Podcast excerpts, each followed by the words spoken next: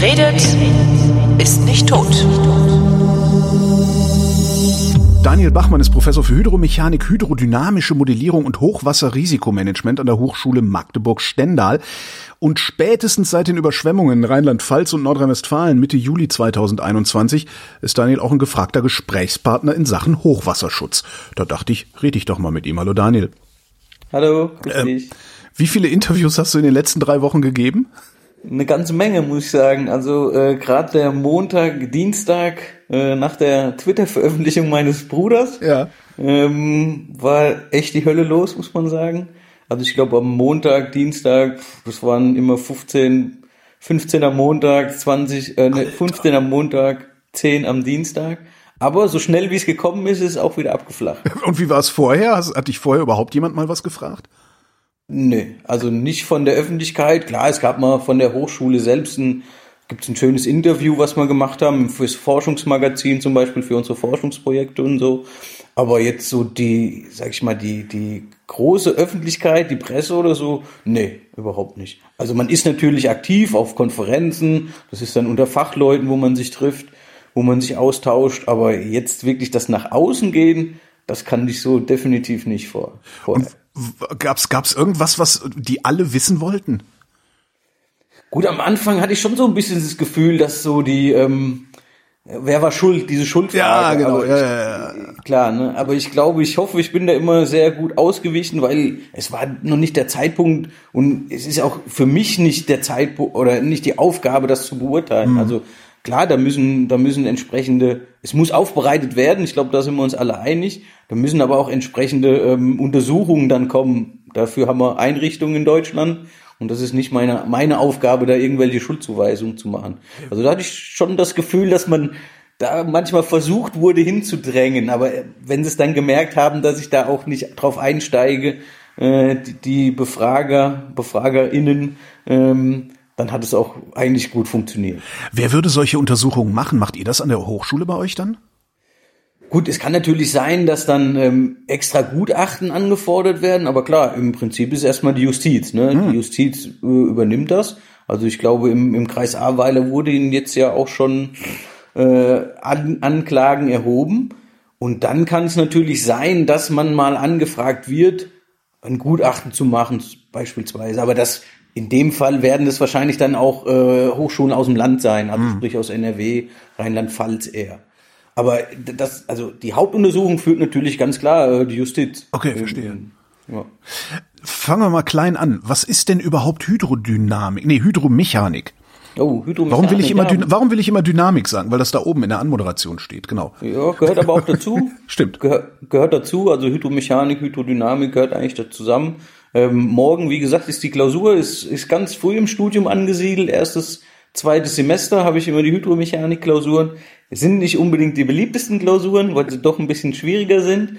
Ja, um was geht's? Also wir, wir versuchen eigentlich mit, mit Mitteln der Mathematik ähm, physikalische Vorgänge zu beschreiben, also mit der Sprache der Mathematik physikalische Vorgänge zu beschreiben und in dem Fall Fangen wir eigentlich ganz leicht, ein, ganz leicht an. Also was für Kräfte wirken durch stehendes Wasser? Weil da wirken ja auch entsprechende Kräfte.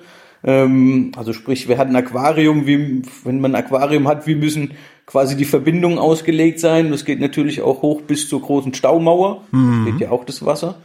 Und dann gehen wir natürlich im zweiten Schritt auch in die Bewegung des Wassers. Und da gibt's dann verschiedene Unterarten, zum Beispiel die Rohrströmung ist ist relativ wichtig, ähm, nutzt jeder Trinkwasserversorgung. Das ist eine klassische Druckrohrströmung. Äh, wenn man Wasserhahn aufdreht, da fließt unser Trinkwasser zum Beispiel durch.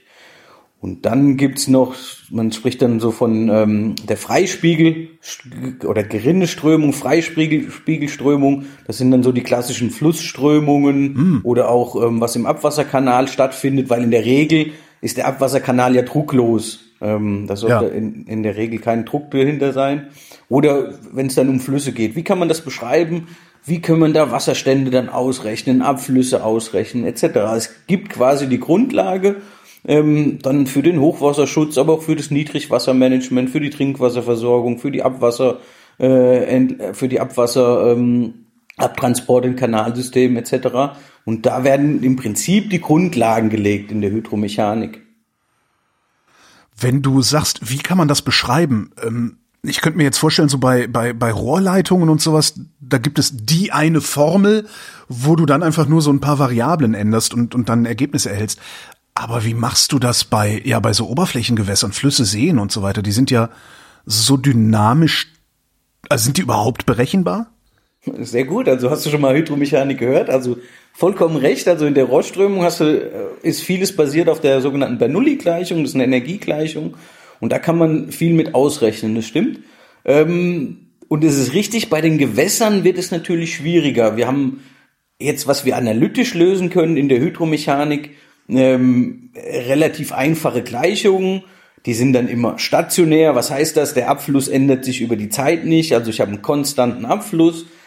In der Regel ist dann auch mein Gerinne gleichförmig, nennt man das. Das heißt, es ändert sich über den Querschnitt nicht. Und dann kann ich das auch in der Klausur beispielsweise rechnen. Diese Aufgabe ja. kann ich stellen. Ähm, das ist aber der einfachste Fall, das ist vollkommen richtig. Was, und das Ganze wird 1D natürlich betrachtet. 1D? 1D, also man guckt äh, eindimensional, also man guckt quasi nur in Fließrichtung des Flusses. Und da kommt genau deine Frage nämlich ins Spiel. Ähm, beziehungsweise die Frage ist, muss man immer alles ähm, ähm, so abbilden in seinem Modell? Also ich sag mal, du hast ja recht, da, da entstehen dann Wirbel, da gibt's 2D-Strömungen, da gibt's sogar 3D-Strömungen, also dreidimensionale Strömungen. Also das ist dann so, so das Kehrwasser am Rande des Flusses, wo ich mit dem Paddelboot durchfahren äh, würde. Das wäre dann die 2D-Strömung. Genau. Okay. Und wenn du im Fluss tauchen würdest, gibt's ja sicherlich 3D dann auch ja, ähm, ja, okay. Hm. Walzen von oben nach unten, genau. So, die Frage ist jetzt, um jetzt so einen Deich zu bemessen, musst du jede Deckwalze, jeden Wirbel, der da drin ist, kennen. Oder, und da sind wir dann auch Ingenieure, kann man nicht pragmatisch rangehen. Ich krieg den Wasserstand raus, da kommt eben in der Regel ein Sicherheitszuschlag von 50 Zentimeter drauf und dann passt das. Also wir sind keine Naturwissenschaftler, die ja. wollen immer mehr ins Detail, Detail, Detail. Wir sind dann doch in, irgendwo Ingenieure und müssen dann irgendwann sagen, okay, das ist die Größe und mit dem gehen wir ran, um unseren Deich zum Beispiel dann die Höhe zu bemessen. Und da kann man auch schon relativ viel mit, mit, mit diesem einfachen Ansatz machen. Es geht natürlich weiter, also ich bin ja auch für hydrodynamische Modellierung dann zuständig. Was machen wir da? Da werden wir dann komplexer. Also wir nehmen die, die Gleichungen, die, die, die gibt es, die kann man dann halt nicht mehr mit Zettel und Papier lösen. Mhm. Ähm, die muss man dann im Computer lösen. Das sind dann hydrodynamische Modellierungen. Und da können wir dann auch schon 1D, 2D, 3D modellieren ist natürlich auch nicht perfekt die Natur. Also so ein Modell hat immer an sich, dass es eine kleine ähm, oder es, es soll die Natur auch gar nicht perfekt äh, abbilden. Was man halt wissen muss beim Modellieren ist, was ist die Fragestellung und was muss ich mitnehmen, um genau diese Fragestellung zu beantworten. Das würde ich sagen, ist so ein bisschen auch die Kunst des, des Modellierens, wie wir das machen, dass man das versteht und ähm, auch rausfinden kann. Das heißt, du guckst dir, äh, es würde halt nicht reichen, sich einfach nur den Rhein anzugucken und zu sagen, okay, der verhält sich so und so und so und äh, dann, dann ist die Kölner äh, Altstadt überflutet, sondern du darfst nicht vergessen, auch die Zuflüsse parallel zu betrachten. Genau, für den Rhein wäre dann, genau, das wäre dann, der Rhein wäre dann natürlich ein instationäres Modell, aber jetzt im Hochwasserfall würde ich sagen, könnte man den Rhein erstmal 1D rechnen. Da kommen dann Ach. die Zuflüsse rein, ja. aber man könnte ihn schon eindimensional rechnen, denn wie gesagt, der Wirbel bei XY, mhm. der trägt ja jetzt nicht um, um, unbedingt dazu bei, dass es da drüber läuft. Es gibt natürlich andere Fragestellungen, also wenn es um die Schifffahrt zum Beispiel geht, wo sich Sediment ablagert, wo, wo Sediment quasi im Fluss weggetragen wird, dann sind natürlich solche Wirbel schon von entscheidend, auch die auch im dreidimensionalen. Und dann gehe ich auch hin und modelliere das dreidimensional. Man muss natürlich sehen, in ganzen Reihen, da, da, da, dazu haben wir einfach noch nicht die Rechenpower, können wir nicht dreidimensional rechnen. Den können wir gut eindimensional rechnen. Mhm. Teilabschnitte können, können man zweidimensional rechnen, einen ganz kleinen Abschnitt dreidimensional.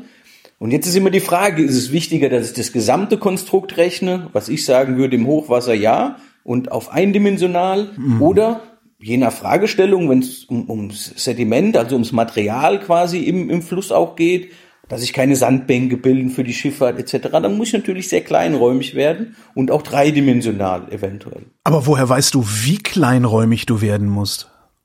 Gut, das ist die Kunst des Modellierens dann. Genau. Das, Im, im, Im Prinzip, wie gesagt, ist die Fragestellung, also was will der Kunde im Prinzip von dir wissen? Will der wissen, wo entstehen Sandbänke? Dann musst du dem Kunden, so sage ich immer den Studenten, musst du dem Kunden ganz klar sagen, da müssen wir wahrscheinlich 2D oder dreidimensional rechnen können wir aber den ganzen Abschnitt nicht auf einmal rechnen, sondern müssen Teilmodelle machen. Wenn der Kunde jetzt wissen will, ähm, wie wirkt zum Beispiel eine, eine Flussaufweitung mhm. ähm, im Rhein, wenn wir jetzt irgendwo im oder an der Elbe, wenn wir hier an der Elbe vor Magdeburg eine Flussaufweitung machen würden, wie würde sich das auf Magdeburg auswirken? Ähm, dann würde wahrscheinlich ein 1D-Modell reichen.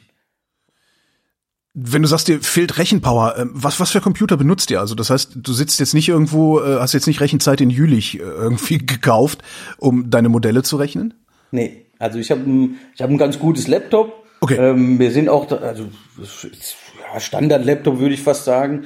Dann sind wir jetzt dran, wir wollen uns mal auch einen, einen Server leisten an der Hochschule, der ein bisschen mehr, noch ein paar mehr Kerne hat. Ähm, nee, Jülich, genau, Jülich hat ja genau die Rechenpower, diesen Cluster ähm, vorhanden. Mhm. Es gibt auch Kollegen, die rechnen da drauf. Wobei man sagen muss, das ist schon sehr im Bereich der Forschung. Ne? Also es kann halt kein, muss ja immer sehen, also ich bin ja auch an einer, an einer, einer Fachhochschule oder einer University of Applied Science. Also ich glaube, unsere, unsere Intention ist noch mehr Richtung Praxis gerichtet auch ein bisschen. Und ähm, ich sag mal, kein normaler Wasserverband kann sich halt einen, einen Supercluster leisten. Deswegen ja. muss man entsprechend, da muss man dann halt entsprechend entwickeln und dann auch sagen, okay, dann rechne ich vielleicht nicht das 2D-Modell, sondern das 1D-Modell, das fast genau die gleichen gute Werte rausgibt, mhm. ähm, als das hochgradige 2D-Modell, wo ich aber ähm, den Rechenpower von Jülich komplett brauche. Es gibt diese Ansätze, wird auch gemacht. GFZ zum Beispiel in Potsdam. Geoforschungszentrum. Geoforschungszentrum in Potsdam, genau, hat auch relativ starke Cluster äh, vorhanden. Aber das ist Forschungsbereich, muss ja. man ganz klar sagen. Beim Modellieren ist ja, also man, man denkt sich was aus, also man, man, man sagt eine Zukunft voraus und äh, guckt in die Vergangenheit, ob die Vergangenheit mit diesem Modell übereinstimmt. Und, ne, daraus kann man ja ableiten, ob das Modell für die Zukunft was taugt. Wie weit in die Vergangenheit kannst du gucken? Also wie weit habt ihr überhaupt ja gute Daten, die ihr in eure Modelle dann zur Überprüfung werfen könnt. Ja, das ist eine gute Sache. Genau, also wir bauen unser Modell auf und dazu brauchen wir eh immer Daten aus der Natur. Also ich habe jetzt ähm, habe jetzt gerade ein Fichtmodell aufgebaut für mich äh, auf Open Source Daten basierend habe ich mir runtergeladen. Das DGM, also das digitale Geländemodell, ähm, ist öffentlich zugänglich mittlerweile. Vor fünf Jahren hat es immer noch gekostet. Mittlerweile ist die Inspire-Richtlinie hat da ja viel viel gemacht, dass dass Daten, die öffn mit öffentlichem Geld erstellt werden, auch öffentlich verfügbar sind. Mhm. Ähm, was ein ganz wichtiger Schritt war. Ich glaube, in den USA war es schon, schon immer so. Äh, in Europa hat es ein bisschen gedauert und mittlerweile sind die Behörden auch da, ähm, das, das freizugeben. Also das konnte ich runterladen. Ähm, wir haben uns, ähm, genau, dann habe ich die Randbedingungen abgefragt, wie hat es geregnet jetzt die Tage, ähm, was hat die, die, die, die Talsperre, die Dreilegerbach-Talsperre abgegeben dann habe ich mir am Abend, sage ich mal, so ein Fichtmodell zusammengebaut. Also wir brauchen Daten aus der Natur. Das ist vor allen Dingen, ähm, die Höhen sind ganz wichtig, Landnutzungsklassen sind eventuell wichtig für die Rauheiten. Und wenn ich das habe, dann hast du vollkommen recht, dann kalibrieren wir eigentlich das Modell. Kalibrieren, das war das Wort, genau, genau. ja. Kalibrieren.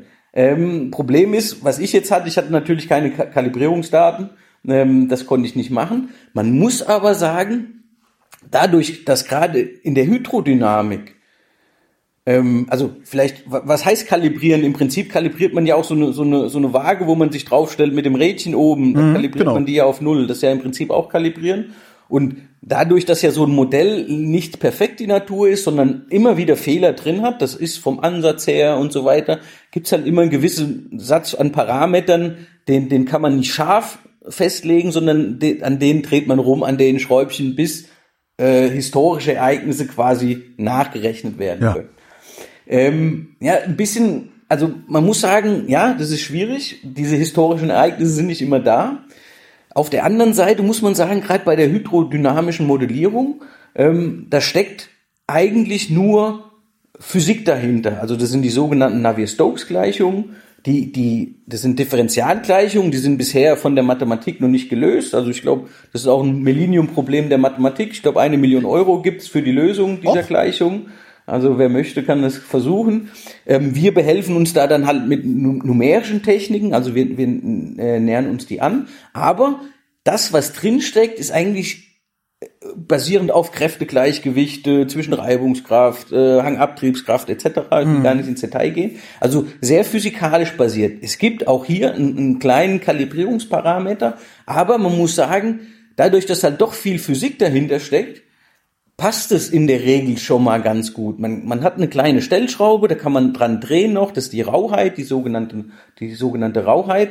Da kann man so ein bisschen den Wasserstand noch hoch und runter drehen. Aber in der Regel ist man gerade bei diesen physikalisch basierten Modellen nicht komplett daneben, mhm. muss man sagen. Wie, äh, wie groß ist denn die Fehlertoleranz, die ihr euch erlaubt? Boah, das in kommt Prozent. drauf an. Also, also jetzt, gut, jetzt im, im Prinzip in, in dem Fall hatte ich jetzt nicht viele Daten, aber ich sag mal, wenn man, wenn man das gut kalibriert hat, so ein Modell, denke ich, ist man schon da auch im Zentimeterbereich, zumindest oh. im Fluss. Ne? Okay. Also so zwischen 0 und 10 Zentimeter ist, glaube ich, schon machbar.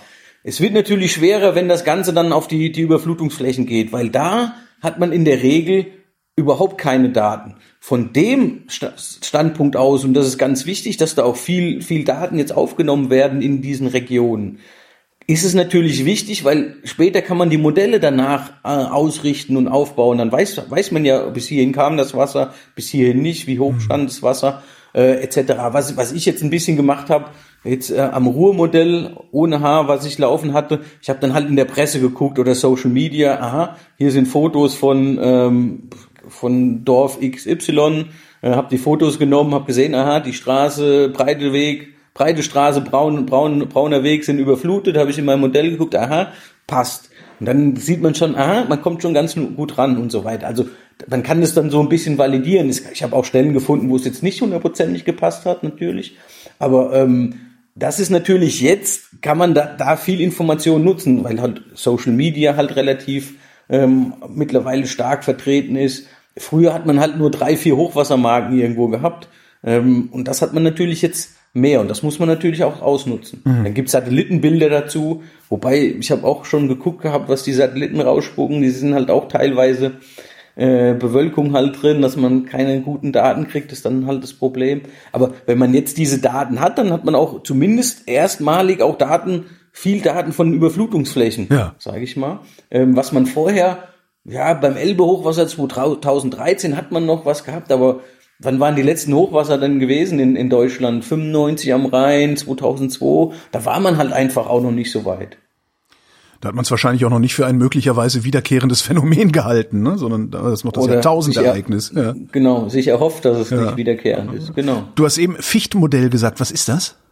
Die Ficht, ach so, die, die, die Fichtbach, der in Stolberg über die Ufer getreten ist. Ah, okay, verstehe. Ja, okay. Ja, genau. jetzt, äh, Den habe ich ein bisschen habe ich nachgebaut quasi im Modell einfach mal um zu rechnen, was da so rauskommt, was da für Schäden rauskommen. Die Schäden haben wir auch berechnet, die Überflutungsflächen haben wir uns auch angeguckt. Und das kann man jetzt halt alles im Modell machen. Ne? Und das Schöne ist, deswegen bin ich ein absoluter Fan von der Modellierung, ich könnte jetzt noch einen höheren Regen drauf machen, so ungefähr, und ja. gucken, was passiert.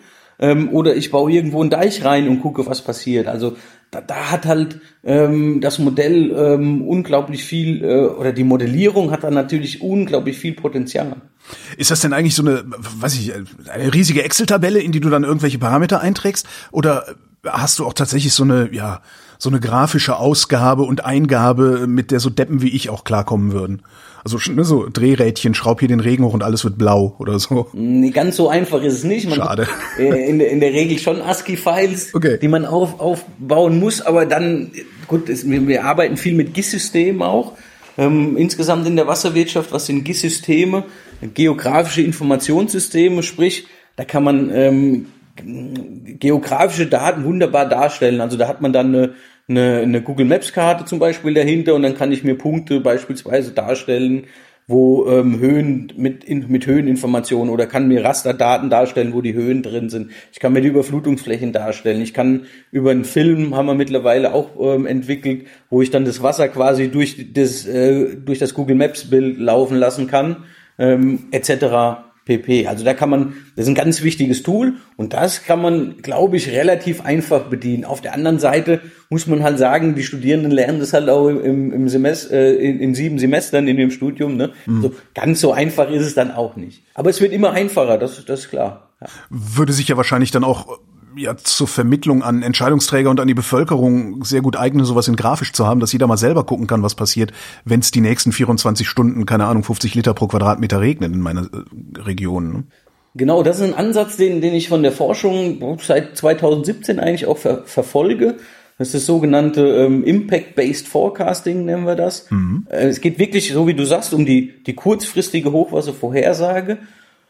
Ja, was ist die Idee dahinter? Im Moment, man hat es ja auch gesehen, wird auf Pegelbasis quasi gewarnt. Also der Pegel XY wird 5,60 Meter in sieben Stunden sein. Ich ja. sage immer, ist das genug Information? Also Pegelbasis, wenn, wenn ich vielleicht den Alt, äh, Altvorderen, die, die in dem Dorf, in der, in der Stadt leben, die können da was mit anfangen. Aber wenn man jetzt ja frisch zugezogen ist, dann sagt es wahrscheinlich erstmal gar nicht viel. Also genau wie du sagst, ich bin auch der Meinung, man, man muss weitergehen gerade. Wir haben die Modelle dazu, ähm, das zu machen.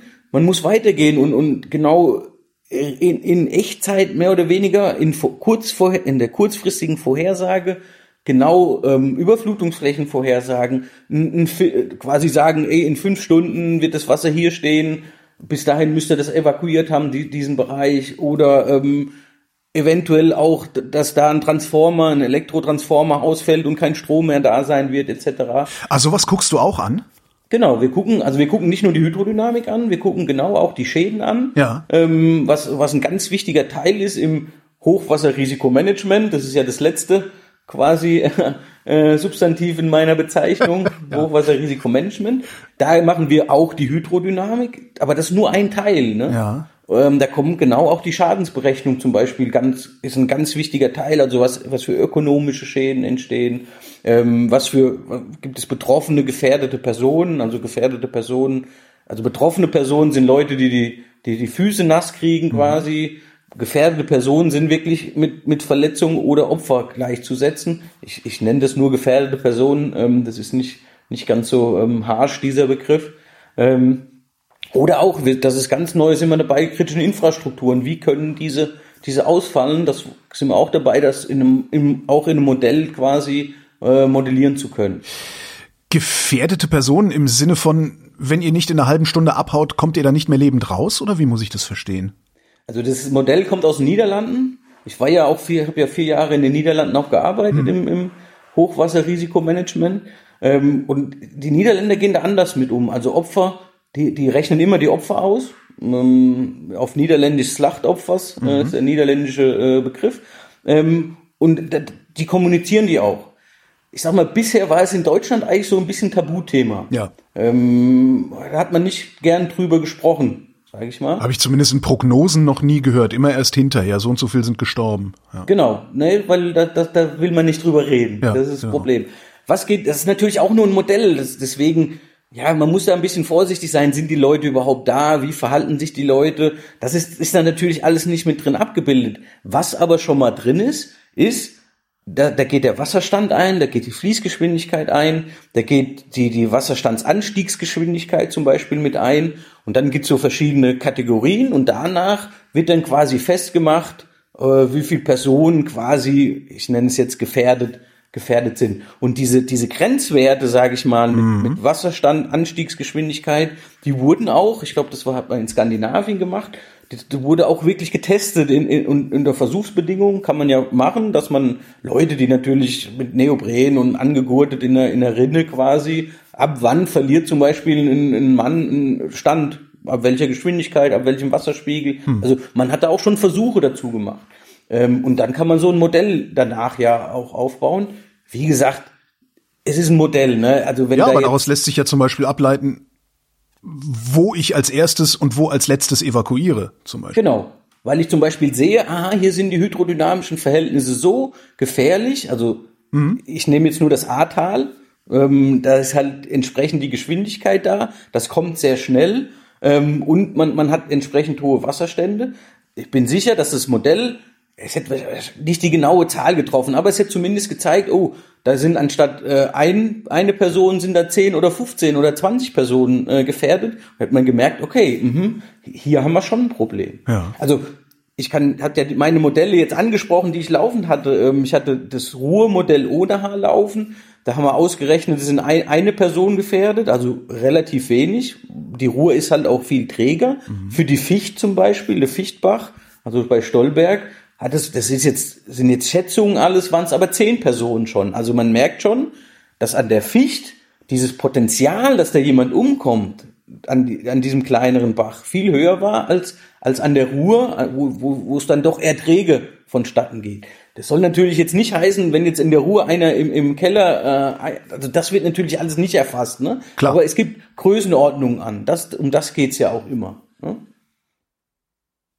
Die zehn Personen, die du an der Ficht gesehen hast, äh, sind das zehn Personen pro Zeiteinheit oder zehn Personen pro Raumeinheit? Wie Nee, rechnest pro Ereignis. Das war jetzt für das Ach, fürs gesamte Ereignis, okay. Genau, Gesamtereignis. Ich glaube, an der Ficht ist auch keiner, im Endeffekt keiner ähm, umgekommen, glücklicherweise. Genauso wenig wie an der Ruhr. Wie gesagt, es zeigt aber die, von, zumindest von der Hydrodynamik, die, die unterschiedlichen Arten der Hochwasser. An der Ficht war das Hochwasser viel schneller, viel dynamischer. Klar, ist natürlich ein, ein kleineres Einzugsgebiet, die Hänge sind noch steiler, als die Ficht ist ja dann ein Zubringer zur Ruhr, ähm, als bei der Ruhr. Und das, das, das, da sieht man schon, dass, es, dass man schon an den Modellen sieht, aha, da sind Unterschiede da. Ja. Also ich sage Ja, immer, wenn, wenn die zum THW direkt la- laufen würden, diese Daten, dann könnte das THW daraus unmittelbar ableiten, wo stelle ich eine Pumpe hin, wo stelle ich keine hin, wo kommen Boote hin, wo muss ein Hubschrauber hin. ne?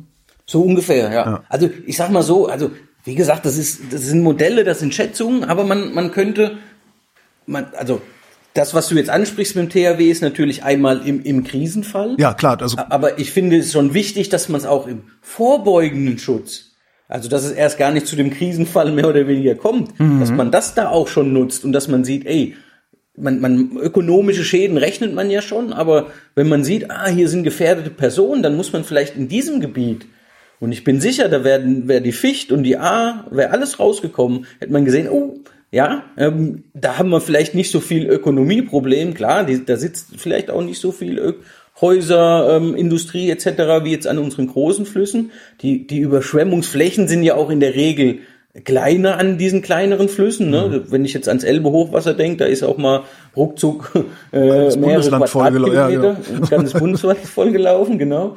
Ähm, und aber wenn ich sehe, ah, das sind gefährdete Personen, dann muss man vielleicht umdenken und sagen, oh, das ist vielleicht, vielleicht müssen wir doch auch hier Geld investieren, ne? Nicht nur bei den Großen. Also das soll einfach, das kann in, in, im Krisenfall natürlich helfen, aber natürlich sollte es auch erstmal im, im vorbeugenden, in der vorbeugenden Planung, also im Hochwasserschutz quasi unterstützen. Genau. die Flächen, die da volllaufen, also du hast eben Rauheiten gesagt, was bedeutet das? Die Rauheiten ähm, quasi gibt an, wie, wie schnell das Wasser fließt. Also ich sag mal, wenn du einen, einen Glaskanal hast, dann fließt natürlich das Wasser viel schneller, wenn, wie wenn du einen Kanal hast mit mit äh, Bäumen drin, mit, mit Bewuchs drin etc. Ist ist natürlich auch, also Rauheiten, also wenn man, ich weiß nicht, ob man, ob du schon mal die Erft gesehen hast. Ich, ich sag Ich, mal, die ich bin Erft da zur Schule gegangen, ja, also Ah, okay, dann kennst du die Erft. Die Erft ist ja ein, ein ziemlich gerader Kanal, Ja. muss man sagen. Ja. Ja, genau. Und ähm, da ist mehr oder weniger, das sind Trapezgerinne, glaube Mhm. ich, und da ist nicht viel Bewuchs drin. Also was heißt das? Das Wasser fließt relativ schnell ab. Ja. Ich sag mal, in den Städten soll es das auch tun. Jetzt ist die Frage, ob das in, im, auf dem Land, also wo, wo jetzt Landwirtschaft zum Beispiel ist, ist es vielleicht nicht cleverer, da das Wasser zu verlangsamen, Rauheit einzufügen im Prinzip, weil dann wird das Wasser langsamer, es steigt an, es ufert vielleicht aus, aber es ufert dann in die Felder aus. Also, und da kommt man dann auch wieder dahin, dass man vielleicht ein bisschen natürlicher wieder wird. Zumindest dort, wo es geht. Also ich will jetzt nicht sagen, dass man die Städte abreisen muss. Ne? Vielleicht ist es da auch sinnvoll, wirklich den Kanal zu haben. Aber davor und danach sollte man halt vielleicht versuchen, weg vom Kanal zu kommen und Rauheiten einzufügen. Dann, dann meandriert der Fluss vielleicht auch ein bisschen, also bildet Kurven aus.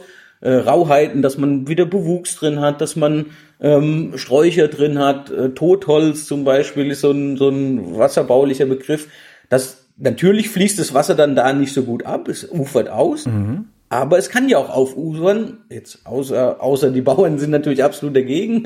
Das muss man dann halt sehen. Aber dann soll doch lieber ein Feld überflutet werden als, als das darunter liegende Dorf. Und da, da muss man, glaube ich, auch einiges machen. Gerade, also gerade in den ländlichen Gegenden ein bisschen zurück zur Natur auch, dem Fluss natürlicher wieder gestalten. Und da ist ein, ein Punkt ist zum Beispiel Rauheit einbringen. Genau. Aber Wie, wie genau bringe ich die ein? Ich, ich, ich suche mir einen Biber und sage ihm, bau hier mal einen Damm hin. Nee, also ähm, es gibt mittlerweile, also die Emscher zum Beispiel, ich weiß nicht, ob du die auch kennst, Ja. ist ja auch in Nordrhein-Westfalen im, im Ruhrgebiet. Die wurde ja, war ja früher äh, wirklich ein Kanal, mehr oder weniger. Ich glaube, die, die Quelle, böse Zungen behaupten, dass die Quelle äh, eine Kläranlage war für der Emscher. ähm, mittlerweile, der Emscher Umbau war ja, äh, hat, ich weiß nicht, Millionen, Milliarden, Milliarden, ich habe keine Ahnung, was die Summe war, aber eine Menge Geld gekostet. Und es ist teilweise zurückgebaut worden und das sind auch, also so einen Fluss wieder natürlich zu gestalten, also ich sag mal, unsere Vorväter oder gerade die Ingenieure, die, die, die waren halt damals so und haben mehr oder weniger gerade äh, am besten Betonplatten rein und dann, äh, dann habe ich meinen besten Fluss, da wird, kommt es schnell weg. Das wurde ja auch irgendwann mal gebaut und jetzt will man eher wieder dahin zurück zur, zur ökologischen Gestaltung, zumindest da, wo es geht. Und wie gesagt, bei der Emscher wurde es gemacht und das sind wirklich Baumaßnahmen. Also da komme ich dann mit dem Bagger, da wird teilweise aufgeschüttet, dem, dem, also da werden dann Gräser eingebracht, Sträuche werden gepflanzt, Bäume werden gepflanzt. Mit der Zeit holt sich der Fluss natürlich das auch wieder zurück, wie es früher mal war. Ähm, das dauert aber, kann entsprechend lang dauern, deswegen wird da durch Baumaßnahmen auch wirklich nachgeholfen. Also da steht dann auch ein Bagger da und ähm, macht ein neues Profil, ein natürlicheres Profil. Ähm, es werden Landschaftsgärtner sind, Gärtnerinnen sind dabei und, und Pflanzen und so weiter. Also das sind, das sind ähm, Baumaßnahmen im Prinzip, genau. Und da bräuchte ich dann wieder so Leute wie dich, um zu fragen, ob sich das überhaupt lohnt. Ne? Ob es nicht vielleicht billiger ist, äh, gelegentlich mal das Dorf überschwemmen zu lassen. Genau, das ist eine, eine, interessante Frage. Genau, das wäre dann so diese, diese Planung, die Effektivität dieser Maßnahmen, genau. Ähm, und da, da arbeiten wir auch dran, dass man das auch im Einzugsgebiet macht. Also diese ganzen Maßnahmen, die wir haben, die sollten schon im Einzugsgebiet koordiniert werden, denn ein Fluss ist halt unabhängig von politischen Grenzen. Das muss man immer, immer, immer wieder im, im Kopf haben.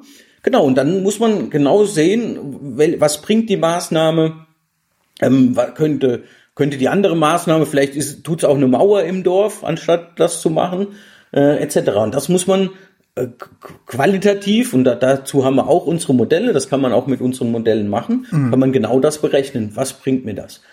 Jetzt muss ich aber sagen, zu diesem ökologischen Rückbau muss man natürlich sagen, dass es oft Win-Win-Maßnahmen sind. Also der Hochwasserschutz gewinnt, aber auch die, die Diversität, die, die Flüsse werden wieder ökologischer, die Diversität steigt, ich krieg ähm, Fische mehr rein, Vögel kriege ich mehr rein. Es hat einen großen Freizeitnutzen mittlerweile, so, so solche ähm, ähm, ökologisch äh, eingerichteten Flüsse etc. Ähm, also da gewinnt nicht nur der Hochwasserschutz, in der Regel ist es eine, eine Win-Win-Situation, die man da schafft.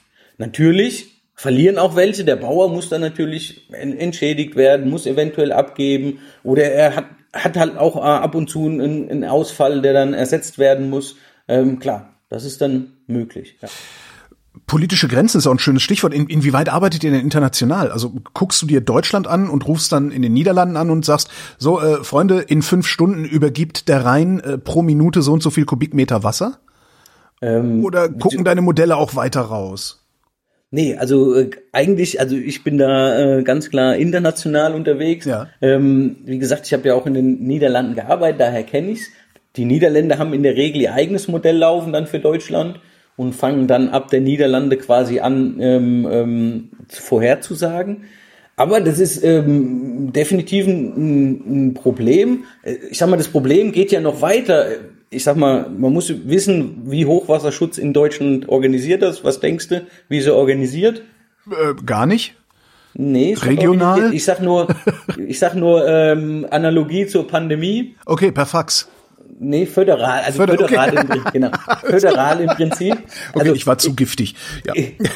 ja, ist im Prinzip genau das gleiche wie, wie, wie der Pandemiefall. Hochwasserschutz ist, ist föderal, also die Länder haben im Prinzip die Hoheit im Hochwasserschutz. Aber das ist doch völlig unsinnig. Ich musste das auch meinen niederländischen Kollegen mehr- mehrfach erklären, aber so ist das und das steht auch so im Grundgesetz.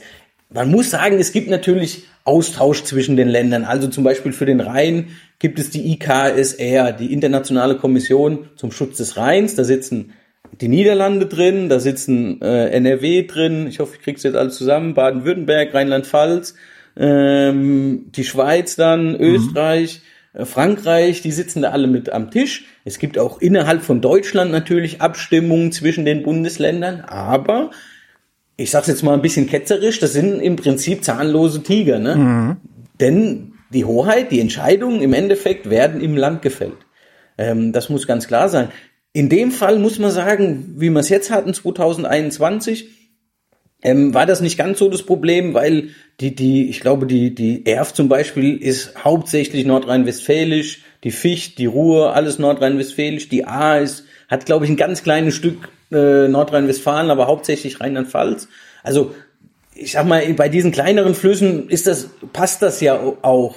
Ich sag mal, wenn ich an die größeren Flüsse gehe, kann das natürlich durchaus äh, problematisch werden, wie Elbe oder Rhein, dass sich da die Länder nicht immer ganz grün sind und dann werden natürlich auch Maßnahmen äh, gemacht, die so nicht gemacht werden würden, wenn man das national betrachtet, um das mal äh, so Ja, oder wenigstens nach, nach, weiß ich nicht, nicht, nicht nach Bundesländern, sondern nach keine Ahnung, Wasserscheiden oder sowas betrachtet. Also dass du, dass du einfach weißt, okay, äh, alles, was, alles aus diesem Einflu Einzugsgebiet fließt irgendwann in den Rhein, also gehört dieses Einzugsgebiet zusammen. Also damit hätte ich jetzt echt nicht gerechnet, dass wir da ja letztlich doch rückständig sind. Ja, sehr gut. Ich, ich zeige immer meinen Studierenden, es gibt so ein schönes Bild von Europa. Das kann man sich auch so aufhängen, wo so die, die äh, Flussregionen drin Ja, sind. Ne? genau. Genau. Äh, sage ich immer, ja, vielleicht tun wir unsere Länder lieber so organisieren, ähm, weil zumindest haben wir dann alle irgendwas gemeinsam, nämlich unser Wassertropfen, den wir losgeben, Ja. der geht irgendwo an der gleichen Stelle ins Meer. Ne? Also, dass es dann die Elbianer gibt, die, die Rainer, keine Ahnung, ähm, könnte man ja so denken, ne? Ja, warum nicht? ja. Und, und genau, eigentlich ein, ein Fluss, ganz klar, egal ob das jetzt Hochwasser oder Niedrigwasser ist, ein Fluss muss auf Einzugsgebietsbasis, auf Basis der Wasserscheiden, genau wie du sagst, äh, eigentlich bewirtschaftet werden. So muss es eigentlich sein. Aber so ist es nicht. Also wie gesagt, es gibt da Ansätze, aber es ist oft halt noch in politischen Grenzen eingeteilt. Ja. Guckst du auch auf die ganze Welt? Also kannst du ein, das ist jetzt ein bisschen übertrieben, angenommen, du hättest Rechenzeit in Jülich und zwar sehr viel. Könntest du die ganze Welt modellieren? Also die Frage ist, also man muss ja sagen, wir sitzen Würdest ja du das wollen, ist die Frage, ne? und macht es Sinn? Ja, genau, Zweite das meine ich damit. Also ich sag mal, die Meteorologie zum Beispiel, klar, die, Ja. die, also das ist ja eigentlich der das erste Modell, was quasi ansteht. Das mache ich ja nicht, ne? Das macht DWD, ähm, die die Wettervorhersage etc. Mhm. Das ist die Meteorologie. Und dann wird es ja runterskaliert und dann wenn ich jetzt mal, wenn ich jetzt mal in so eine, so eine Vorhersage zum Beispiel reingehen würde, was man ja machen kann, nach diesem, nach der Meteorologie wird ein sogenanntes hydrologisches Modell aufgebaut. Im Prinzip nehme ich da das Einzugsgebiet und lasse es darauf regnen, was die Meteorologie quasi mir vorhersagt. Ja. Das hydrologische Modell gibt aber eigentlich nur Abflüsse raus und keine Wasserstände. Also was mache ich? Ich nehme diese Abflüsse und gebe die in mein hydrodynamisches Modell rein. Da kriege ich dann äh, ähm, Wasserstände im Fluss. Wenn du jetzt sagst, ja, man könnte ja die, und ich sag mal, das wird immer kleiner. Also ich habe die Meteorologie mehr oder weniger weltweit, beziehungsweise es wird ja dann regional. Dann geht es die Hydrologie, macht ja nur noch Sinn für das Einzugsgebiet. Stimmt, Warum? da wo es Wasser hin und hingeht überhaupt. Genau. Ja, genau, ja. Genau, da wo es Wasser hingeht. Also warum soll ich das Nachbareinzugsgebiet, das kann ich zwar auch modellieren, aber da kann ich mir ein extra Modell aufbauen. Warum? Weil in der Regel, außer ich habe jetzt irgendwelche Überführungen von Wasser von, also wenn jetzt jetzt Trockenheit ist, dass ich das Wasser von X nach Y transferiere, dann mag das vielleicht was anderes sein, aber jetzt im Hochwasserfall ko- kommt ja der Wassertropfen, also beziehungsweise das eine Gebiet X be- beeinflusst ja das andere Gebiet Y eigentlich nicht. Verstehst du? Und deswegen macht es eigentlich keinen Sinn. Also ich kann für jedes Einzugsgebiet natürlich ein Modell aufstellen. Die muss man aber nicht zusammenlaufen lassen, wie gesagt, weil keine, Ja. ähm, keine Beeinflussung da ist. Aber man müsste jetzt zum Beispiel, man müsste bis zum Meer gehen. Also im Prinzip, wenn ich jetzt die Elbe nehme, dann müsste ich natürlich auch die Saale mitnehmen, mhm. die, ähm, ähm, ähm, die, die Saale und dann die Zubringer zur Saale wieder und so weiter. Also im Prinzip muss man, müsste man schon das gesamte Elbe-Modell benutzen. Ja. Aber das Elbe-Modell hat ja nichts mit dem Rhein-Modell zu tun. Stimmt. Das beeinflusst sich ja nicht. Es wär, ist halt einfach nur geil, wenn man es auch hat. Genau, man sollte alle, genau. collect, genau, collect them all. Genau, genau, ganz klar, das kann man natürlich machen. Das war, also wird, es wird auch teilweise gemacht, aber man muss ja sehen, je, je größer ich und je mehr ich werde, also je, je, je größer meine Modelle werden, umso klar, umso weniger Detail kriege ich ja, ja, auch rein. Ne? Also das ist wieder die Rechenpower. Also ich kann 10 mal 10 Meter, so habe ich jetzt zum Beispiel bei, beim Fichtbach gerechnet, ähm, kann ich jetzt nicht global rechnen. Da, da, da, da kann auch Jülich nicht rechnen, ja. verstehst du? Also das Rechenzentrum nicht. Ähm, von daher ähm, ist es dann doch besser, wenn man sagt, okay, ich beschränke mich darauf und mache ganz viele von diesen Modellen vielleicht, aber dafür entsprechend detailliert. Und dann kann ich das ja auf unterschiedlichen äh, Kernen rechnen lassen. Mhm. Siehst du denn eigentlich auch die Erderhitzung, also den Klimawandel ähm, in deinen Modellen oder ist dir das eher egal, weil die Rohdaten, die du dafür brauchst, von den Metrologen kommen? Genau. Letzteres, die Rohdaten, die kommen von den Metrologen. Also sprich, wenn, wenn ich jetzt, wenn Wie man viel Regen so eine, fällt, ja. Hm? Wie viel Regen fallen wird, das sagen genau, die, die schon. Genau. genau, die sagen dann, ähm, das, der hundertjährliche Regen war bisher, ähm, also das ist ja im Prinzip, was so der Klimawandel ausmacht. Mein hundertjährlicher Regen war bisher, ich nenne jetzt einfach mal eine Zahl, 100 Millimeter pro 24 Stunden. Mhm. Aufgrund des Klimawandels, das prognostizieren ja dann die, die Meteorologen für 250, 2100 zum Beispiel wird dann der hundertjährliche Regen ähm, beispielsweise ähm, oder oder ich sag mal so, man kann ja sagen, der, die 100 Millimeter pro pro 24 Stunden, was bisher mein hundertjährlicher Regen war, wird auf einmal mein 50-jährlicher Regen. Ja. Und das ist im Prinzip, wie wir dann den Klimawandel mit reinkriegen. Dass wir einfach sagen, die Wahrscheinlichkeiten, also das ist jetzt wieder in der, in der strategischen Planung, also mhm. von, für, für Maßnahmen, die Wahrscheinlichkeiten verschieben sich nach unten. Im Prinzip.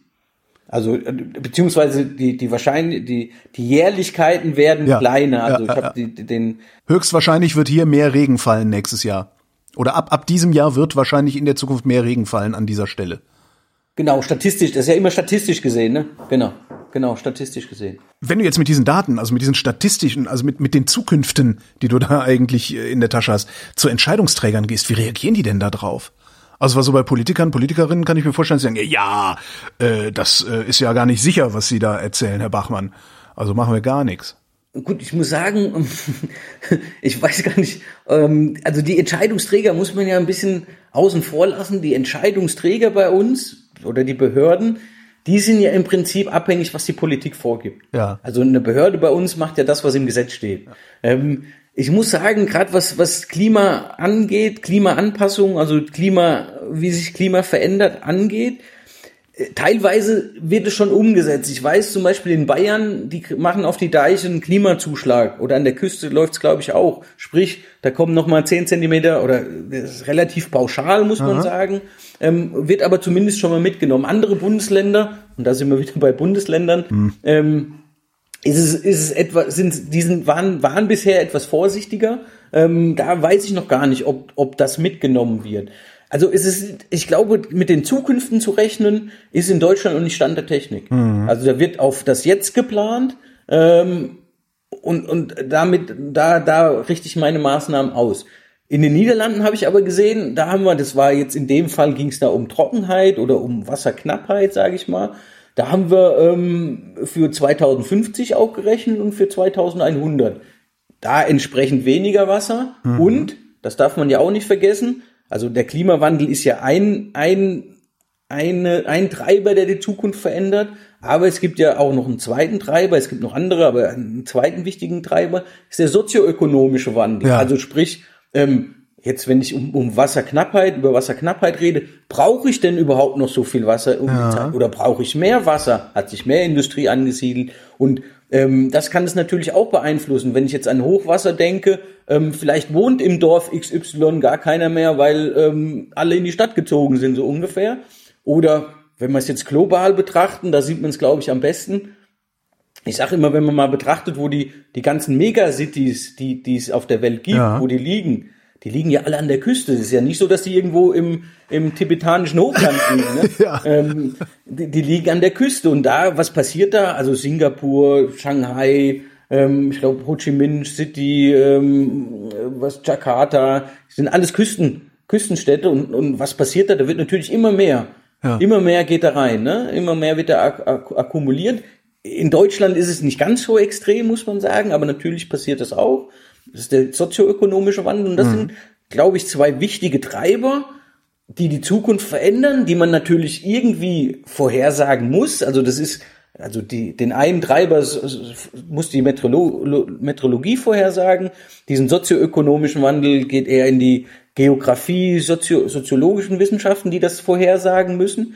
Ähm, da sind Unsicherheiten drin, keine Frage, aber man sollte es versuchen, ne? Man sollte schon gucken, wie könnte die, die Zukunft aussehen? Und dann kann man ja auch so Szenarien bilden. Ähm, starker äh, Klimawandel mit, mit schwacher sozioökonomischem Wandel, ähm, äh, schwacher Klimawandel mit starkem sozioökonomischem Wandel und dann die zwei stark-stark Szenarien zusammen und die zwei schwach-schwach Szenarien zusammen. Dann habe ich vier mögliche Szenarien. Und dann kann ich ja immer noch schauen quasi, wie, wie wirkt zum Beispiel meine Maßnahme? Ist meine Maßnahme dann immer noch sinnvoll, ähm, wenn ich diese vier Szenarien nehme? Also es ist grundsätzlich möglich, in, in diese in diese ganz ferne Zukunft zu, zu prognostizieren, wie sich das verändert. Aber ganz klar, das ist mit Unsicherheiten behaftet. Aber ich glaube, es lohnt sich, ähm, das, das mitzunehmen.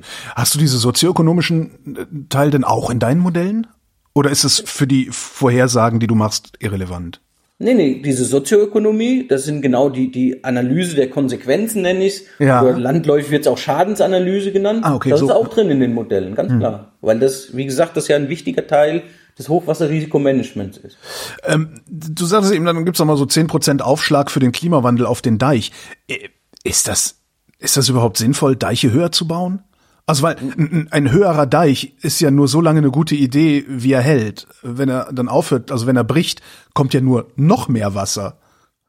Ja, nee, ganz, also klar, das ist die Frage. Also ich sag mal, man muss sich überlegen, wa- was für Maßnahmen haben wir überhaupt am Start, ne, um, um so einem Hochwasser zu begegnen. Und ich sag, ich, ich versuche es den Studenten so breit zu bringen, stellt euch vor, ihr seid ein Wassertropfen, der fällt auf die Fläche irgendwo. Damit fange ich an. Und was kann passieren? Also ich kann, ich kann den Wassertropfen ja in der Fläche halten, also speichern irgendwie. Das passiert durch die Vegetation, aber auch durch Mulden im Prinzip im, im Gelände. Diese Mulden kann ich auch technisch ausbilden. Dann habe ich ein Hochwasserrückhaltebecken zum Beispiel oder eine dezentrale Speicherung. Aber auch natürlich gibt's ja Mulden, wo gespeichert wird. Ne?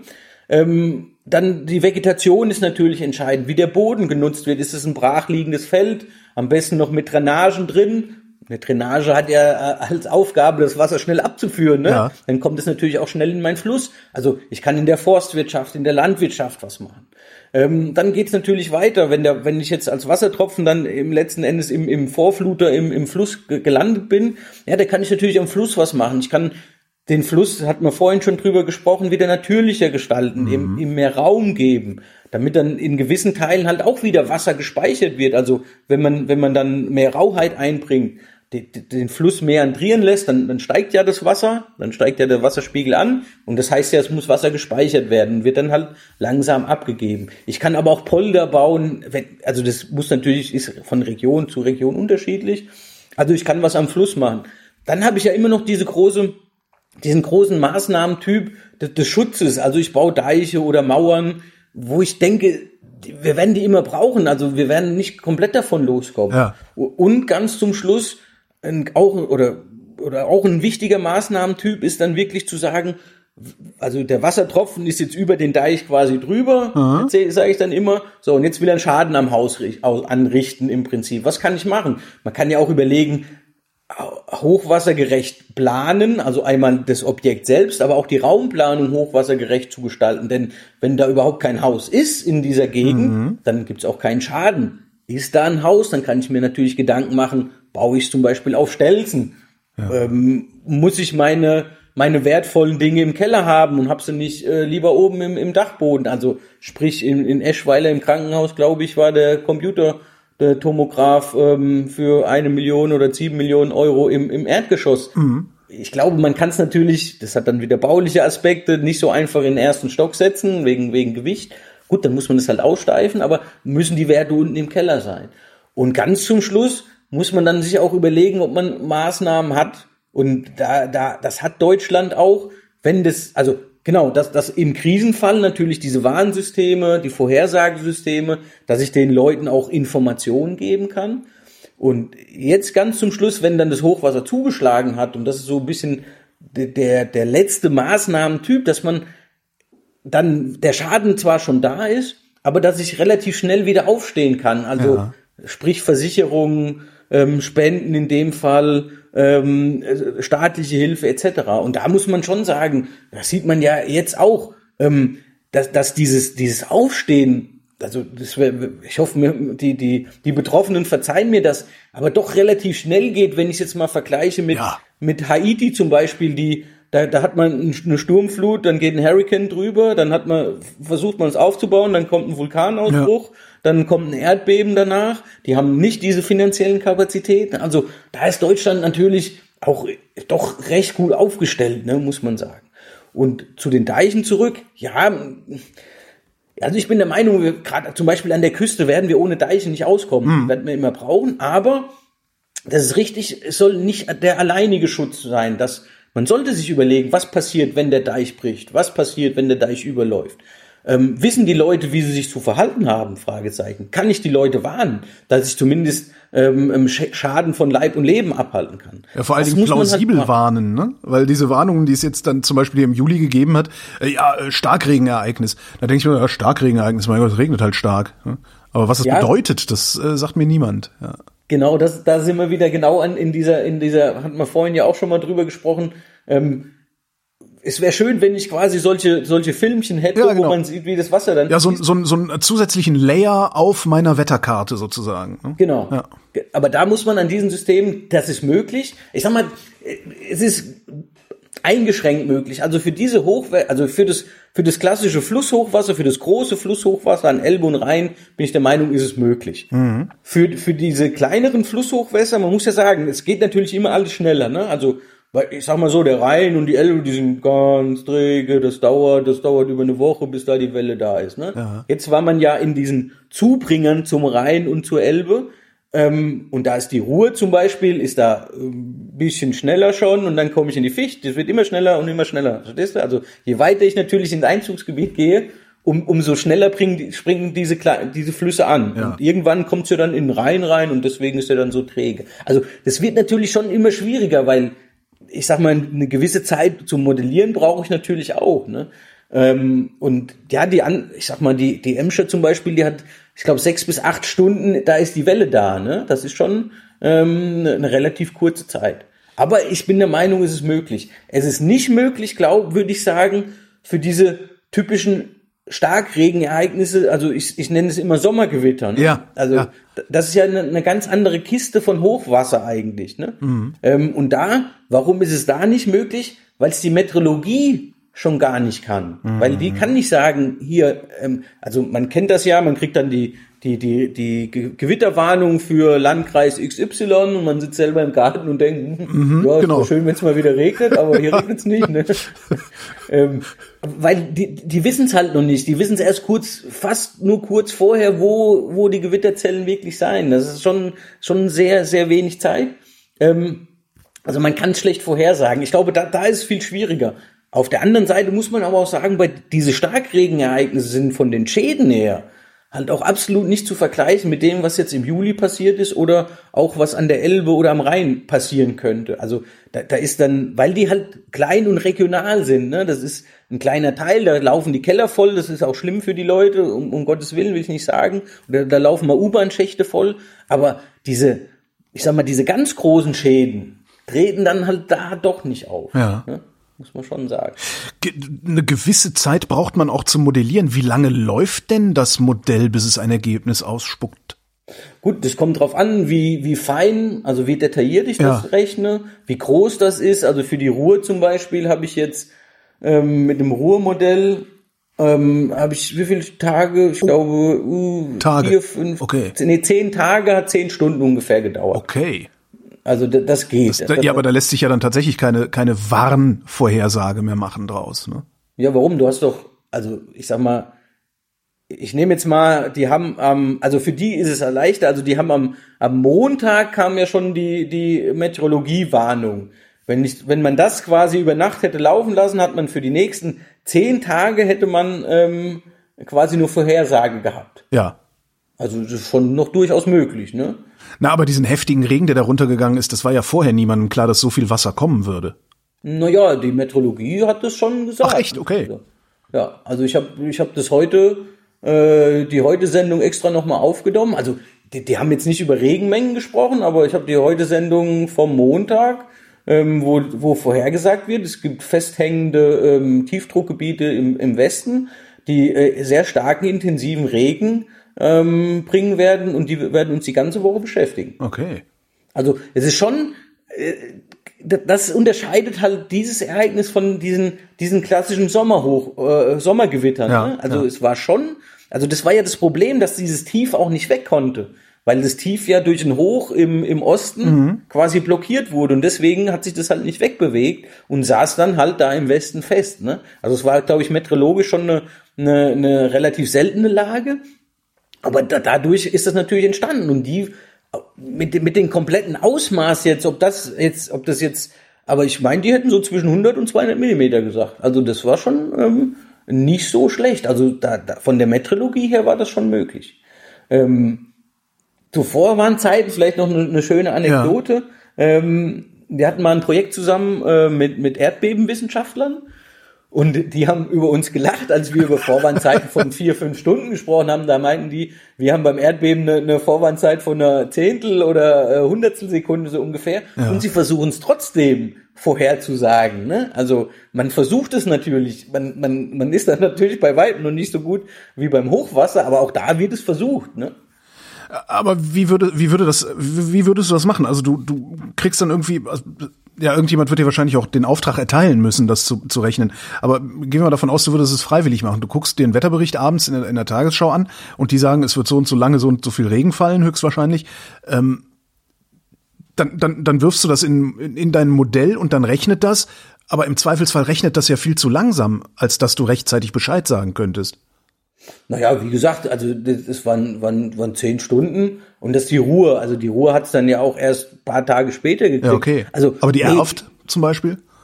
Ja, aber die Erfte, ich weiß nicht, die hatte auch, also die gerade, also zum Beispiel gerade Sinzig, muss man sagen, ist am, am Unterlauf der Erfte. Ja. Ein bisschen dauert das ja auch. Ne? Ja, okay. Wie gesagt, es kommt natürlich drauf an. Ich kann das auch, ich kann die Modelle auch schneller machen, wenn ich auf 20 mal 20 Meter Zellen gehe, Ja. dann hast du die Ergebnisse auch in zwei Stunden. Ähm, das geht auch. Ähm, ganz klar, also das ist schon eine, eine gewisse Grad der, der Auflösung ähm, und wie, wie viel man, also wie, wie groß das Gebiet ist. Ähm, wie würde es, also ich, Das ich heißt, kann je, das je natürlich kleiner, nicht machen. nee, je größer deine Auflösung, desto weiter kannst du in die Zukunft gucken, oder? Nee, nee, nee, nee, nee, nee. nee. Es geht um die, die räumliche Auflösung. Also nehme Ja. ich jetzt das Gebiet, ähm, Ja, weil weil du, das, ich meine, also je, je, je größer die räumliche Auflösung, desto äh, weniger Rechenzeit brauchst du, desto weiter kannst du in die Zukunft gucken. So meinte ich das. Also desto früher kannst du im Grunde äh, Genau. Alarm schlagen, wenn du das. genau, du das desto machen schneller rechne ich, genau, genau. willst. Gibt es gibt es irgendwelche Instanzen, die das machen? Also, Also es gibt die Vorhersagezentralen. Also es wurde ja auch, man muss ja sagen, es wurde ja auch vorhergesagt. Also zum Beispiel für die A war ja gestern auch geschrieben, ähm, dass der Pegel mit, ich weiß nicht, ob es A weiter war, mit sechs bis sieben Metern ähm, von der von der Umweltbehörde in äh, RP in Rheinland-Pfalz vorhergesagt wurde. Ja. Jetzt ist die, das Einzige, was man jetzt noch machen müsste im Prinzip, also was die haben, die haben ja schon ein Modell laufen. Und zwar, ich habe mich gestern extra informiert im Internet, also die, die nehmen quasi den Regen und, und machen das auf ein hydrologisches Modell drauf. Und da kriegen die dann Abfluss drauf und rechnen den nochmal in Wasserstand um mit bestimmten Verfahren. Jetzt müsste ich eigentlich nur noch dann ein, ein, ein hydrodynamisches Modell ansch anschmeißen und könnte aus diesen ähm, 6,50 Meter Pegelstand wirklich Überflutungsflächen berechnen und Schäden eventuell berechnen. Und dann könnte man das mit in die Warnung geben. Genau das ist die Idee, die wir auch, die ich auch in der Forschung vertrete, dass man im Prinzip diese klassische Hochwasservorhersage mit zusätzlichen Modellen erweitert. Im Prinzip relativ simpel. Ja. Und dann Und da sind wir auch dabei. Ich kann das, ich kann das natürlich privat für mich machen, Ja, ja. aber im Prinzip muss das natürlich von den Behörden dann kommen, die dann auch die entsprechenden Informationen kriegen. Und es wäre ja auch wahrscheinlich vergleichsweise simpel, weil die Rahmen, die Rahmenparameter haben die ja dann schon über ihre Region und müssten da ja tatsächlich nur noch eine Wassermenge eintragen und könnten dann ja sehr schnell ausspucken lassen, wie viele, ja, wie viele Opfer wird es geben. Genau. Ja. So, so, also es hört sich jetzt einfacher an, wie es Ja, wirklich natürlich, ist. also klar. So einfach ist es nicht, aber im Prinzip, das ist die Idee. Genau. Da- Dahin zu gehen, dass man das vorhersagt. Auf der anderen Seite, da ich, muss man aber auch sagen, ne, Vorhersage ist immer ähm, so ein zweischneidiges Schwert, ne? Wenn du jetzt zweimal zu viel evakuiert hast, Ja. ne? Weil Ja. das Modell das ausgespuckt hat, Boy who cried wolf. Ja. Genau. Dann ähm, beim dritten Mal geht halt keiner mehr mit. Ne? Also da muss man, also da muss man auch Respekt haben vor den Entscheidungsträgern. Eigentlich können die, die können ganz viel verlieren immer nur, denn also sie können quasi äh, evakuieren, es passiert nichts, dann sind sie der Boom- Buhmann. Sie evakuieren nicht, es passiert was, dann sind sie der Buhmann. Gut, und dann gibt's noch die zwei anderen Fälle, äh, dass sie nichts machen, es passiert nichts, beziehungsweise dass sie evakuieren und es passiert was. Also äh, 50 Prozent können die eigentlich nur, nur Sachen falsch machen. Ne? Ja. Ähm, und klar, was wir hoffen mit den Vorhersagesystemen, auch mit der Erweiterung der Vorhersagesysteme, quasi denen noch mehr Informationen an die Hand zu geben. Also in Sinzig habe ich halt gehört, dass der, das war der Bürgermeister, der beim Markus Lanz gesprochen hat, er meinte, er hat halt die, die statische Hochwassergefahrenkarte vom HQ 200 genommen und hat danach halt auch geschaut, wo, wo evakuiert werden muss, etc. Das war die einzige Information, die der Mann halt hatte. Mehr hat er ja nicht, ne? Ähm, so, wir wissen jetzt, es war halt kein HQ 200, sondern HQ äh, 500 oder 1000 sogar. Dann nützt ihm die Karte natürlich nicht viel. Aber er hat diese, er hat ja dann da nichts. Und da jedes, also man, man könnte jetzt ja natürlich sagen, man kann eine HQ 1000 Karte berechnen, ja. Was heißt HQ? HQ 1000, das ist quasi die, die Jährlichkeit, wie, Ah, oder statistisch gesehen, tritt so ein Hochwasser quasi alle 1000 Jahre auf, aber statistisch gesehen. Ähm, man könnte jetzt natürlich so eine Hochwassergefahrenkarte rechnen im Vorfeld, dann hat man auch natürlich mehr Zeit. Das ist natürlich der Vorteil, wenn ich wenn ich das das im, im Vorfeld mache und dann danach äh, meine Pläne oder im, im Krisenfall dann handeln. Man darf natürlich aber nicht vergessen, jedes Hochwasser ist anders. Ne? Ja. Dann kommt meinetwegen mal eine Doppelpeakwelle, die jetzt in diesem System nicht gerechnet wurden. Ja, dann habe ich wieder das Problem. Also Deswegen plädiere ich schon zu versuchen, das dynamisch auch zu rechnen. Oder also zu sagen, in, in Realzeit mehr oder weniger zu rechnen. Oder ich nehme jetzt mal die größeren Flüsse, einen Deichbruch. Ja, ein Deichbruch kann man relativ schwierig vorhersagen. Aber wenn ich weiß, da ist ein Deich gebrochen, dann könnte ich ja mal ein Modell anschmeißen, das muss natürlich vorhanden sein, und sage, oh, jetzt hier Deichbruch, wo, wo läuft's denn überall hin? Ne? Wo muss ich absperren, wo muss ich evakuieren, etc. Aber das ist, ja, das, da sind wir im, im Übergang so von, von Forschung in die Praxis, würde ich sagen. Ich hatte mich eben selbst unterbrochen bei Bodenbeschaffenheiten. Ähm, Was ich fragen wollte ist, guckst du eigentlich auch in den Boden rein? Also, äh, weil du musst ja auch wissen, woraus besteht der Boden, wenn du wissen willst, wie schnell fließt das Wasser ab. Es fließt ja nicht nur an der Oberfläche ab, sondern auch in den Untergrund. Also ich muss sagen, in der Hydrodynamik nicht. Also wenn es erstmal im Fluss ist, ich sag mal, es gibt zwar diese Interaktion Grundwasser und, und ähm, ähm, Hochwasser im Prinzip, aber der, ich sag mal, dadurch nimmt der Wasserspiegel nicht ab ne, Ah, im, ah. im Fluss, gerade im Hochwasserfall. Was interessant ist, das haben wir auch schon mitgearbeitet, ähm, es gibt ja dieses Grundhochwasser, was, was, man, was man so nennt. Also sprich, in, in Köln hat man das zum Beispiel, der, der Rhein fließt mit dem Hochwasser ab, also Ja. in, in den Deichlinien, aber die Keller sind dann, und zwar, das ist ja nicht eins zu eins, weil das, das Grundwasser, muss man wissen, ist noch viel träger als der Rhein, also noch mal viel langsamer. Das dauert dann noch ein bisschen, bis da die Welle durch ist. Ähm, und dann hat man, was weiß ich, einen Tag später, obwohl die Welle schon durch ist und jetzt nichts überflutet wurde, ne, also da ist jetzt nicht groß in den Medien oder so, haben die Leute dann aber trotzdem äh, einen nassen Keller oder die, die Tiefgaragen sind vollgelaufen. Warum? Weil das Grundwasser da rein reindrückt. Ne? Das ist auch ein Phänomen, da haben wir uns auch mit beschäftigt. In dem Fall jetzt, bei den Hochwässern, ist das Verschwinden gering, was da ins, ins Grundwasser geht. Wo man natürlich guckt, wobei man, das da muss man auch sagen, ähm, in der Hydrologie, also quasi das Modell, was zwischen Meteorologie und Hydrodynamik steht, diese Hydrologie, die quasi den Regen sammelt und zum Abfluss im Fluss macht, da kommt natürlich schon rein, ob das ein Felsboden ist, ob das ein versiegelter Boden ist, ähm, ob das ein, ein, schöner Waldboden ist, ähm, weil damit kann natürlich entsprechend äh, Wasser versickern. Ja. Das kommt dann erst gar nicht zum Abfluss. Also damit dämpfe ich natürlich meine Welle. Also sprich, wenn ich so ein, also wenn ich es jetzt extrem betrachte, wenn ich so ein ganzes Einzugsgebiet asphaltieren würde, angenommen, dann wird ja jeder Tropfen sofort, und zwar ziemlich schnell. Warum? Weil nämlich Asphalt auch sehr glatt ist, mhm. äh, wird quasi jeder Tropfen ziemlich schnell im Fluss landen und dann hätte ich entsprechend auch eine sehr hohe Welle. Ähm, zum Glück sind unsere Einzugsgebiete nicht asphaltiert oder noch nicht. Also wir arbeiten ja dran ja, mit unserer Versiegelung. Ne? Ähm, Meilenstiefeln, ja. Genau. Ähm, also je weniger ich da hab, je mehr schönen Waldboden ich habe, wo das versickern kann, ähm, umso mehr wird natürlich vom Boden aufgesogen und desto weniger kommt in den Fluss. Muss man aber sagen, stellt euch vor, man hat einen gefrorenen Boden und es kommt so ein Regenereignis. Im Prinzip ist das wie asphaltiert dann. Ja. Ähm, also dann kann das natürlich auch passieren. Ne? Aber einen gefrorenen Boden haben wir ja äh, kaum noch und in Zukunft wahrscheinlich weniger. Ist eigentlich, wenn du so, gerade bei Versiegelung, wenn du dann so liest oder hörst oder, oder was weiß ich, wie viel Fläche wir pro Tag, pro, pro Woche, pro Jahr versiegeln, sitzt du dann eigentlich zu Hause, schlägst die Hände über dem Kopf zusammen und sagst, sag, sag mal, seid ihr eigentlich alle wahnsinnig geworden, hört auf damit? Also ich, ich würde schon sagen, dass man da zurückbauen muss, ne? Ganz okay. klar. Ähm, dass man da vorsichtiger sein muss mit der Versiegelung. Aber im Endeffekt ich muss sagen, ich schlage eher den Kopf zusammen, wenn ich höre, ähm, und das hat auch mit der Raumplanung zu tun. Also ja, wir sollten weniger äh, versiegeln, vielleicht sogar entsiegeln, also mhm. auch wieder weg zurückbauen, gerade im Einzugsgebiet. Aber man muss ja mal sehen, wenn ich jetzt wieder die Elbe nehme, ähm, das Hochwasser, das Elbe-Hochwasser oder das Rhein-Hochwasser entsteht ja im Einzugsgebiet. Ja, da muss ich entsiegeln. Aber jetzt entlang der Elbe zum Beispiel, ja oder die Niederlande, die können so viel entsiegeln, ähm, deswegen hätten sie trotzdem ihr Hochwasser. Ja, also, ja. weil das kommt ja aus, aus, aus, den, aus dem Einzugsgebiet aus, aus Deutschland mehr oder weniger. Also, ähm, von daher kann man natürlich mit Entsiegelung auch nicht alles lösen.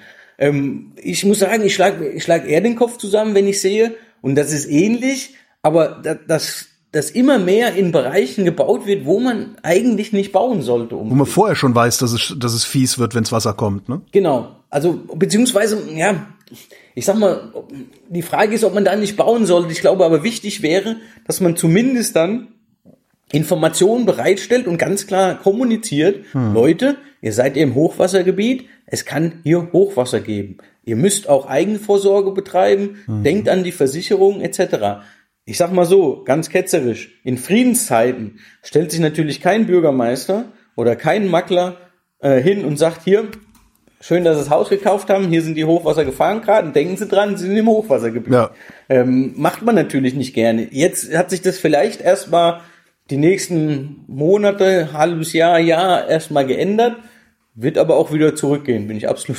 Aber kann man sowas denn nicht in Bauordnungen schreiben, dass man sagt, wenn du wenn du hier irgendwo bauen willst, bist du verpflichtet, äh, dein Haus auf einen Hügel mit zehn Meter Höhenunterschied zu stellen oder äh, weiß der Geier? Ja, könnte man machen, aber wie gesagt, dann fängt es natürlich an, da gehen die, also die Frage ist, ob da die Interesse immer da ist, ja, ne? ja, ja. von gewissen Stellen. Also dann gehen die Grundstückspreise runter, dann sagt die Firma, oh, wenn ich das machen muss, also da muss man vielleicht auch die diejenigen auch mal in Schutz nehmen. Dann sagt irgendwann die Firma, ey, wenn ich das machen muss, dann gehe ich hier zehn Kilometer weiter. Mhm. Äh, da bin ich schön auf der Anhöhe. Ähm, prima, da muss ich den den den ganzen äh, die ganzen Vorschriften gar nicht machen. Ne? Dann verliert natürlich diese diese Gemeinde verliert ihre Grundsteuer, ihre Gewerbesteuer etc. Also um, um auch die, die auch mal zu verstehen, warum die Leute das machen. Die machen das ja auch nicht, weil sie weil sie Spaß daran haben. Also die, die haben ja auch ein Interesse dahinter. Ähm, und in dem Fall ist die Ökonomie natürlich ein, durchaus wichtige Interesse auch. Mhm. Ähm, aber klar, ich finde es wichtig, ja, man könnte es machen, aber man müsste trotzdem halt klar sagen, ähm, seht dazu, dass ihr eine Versicherung abschließt, dass ja. ihr vielleicht einen gewissen Eigenschutz macht, ähm, etc.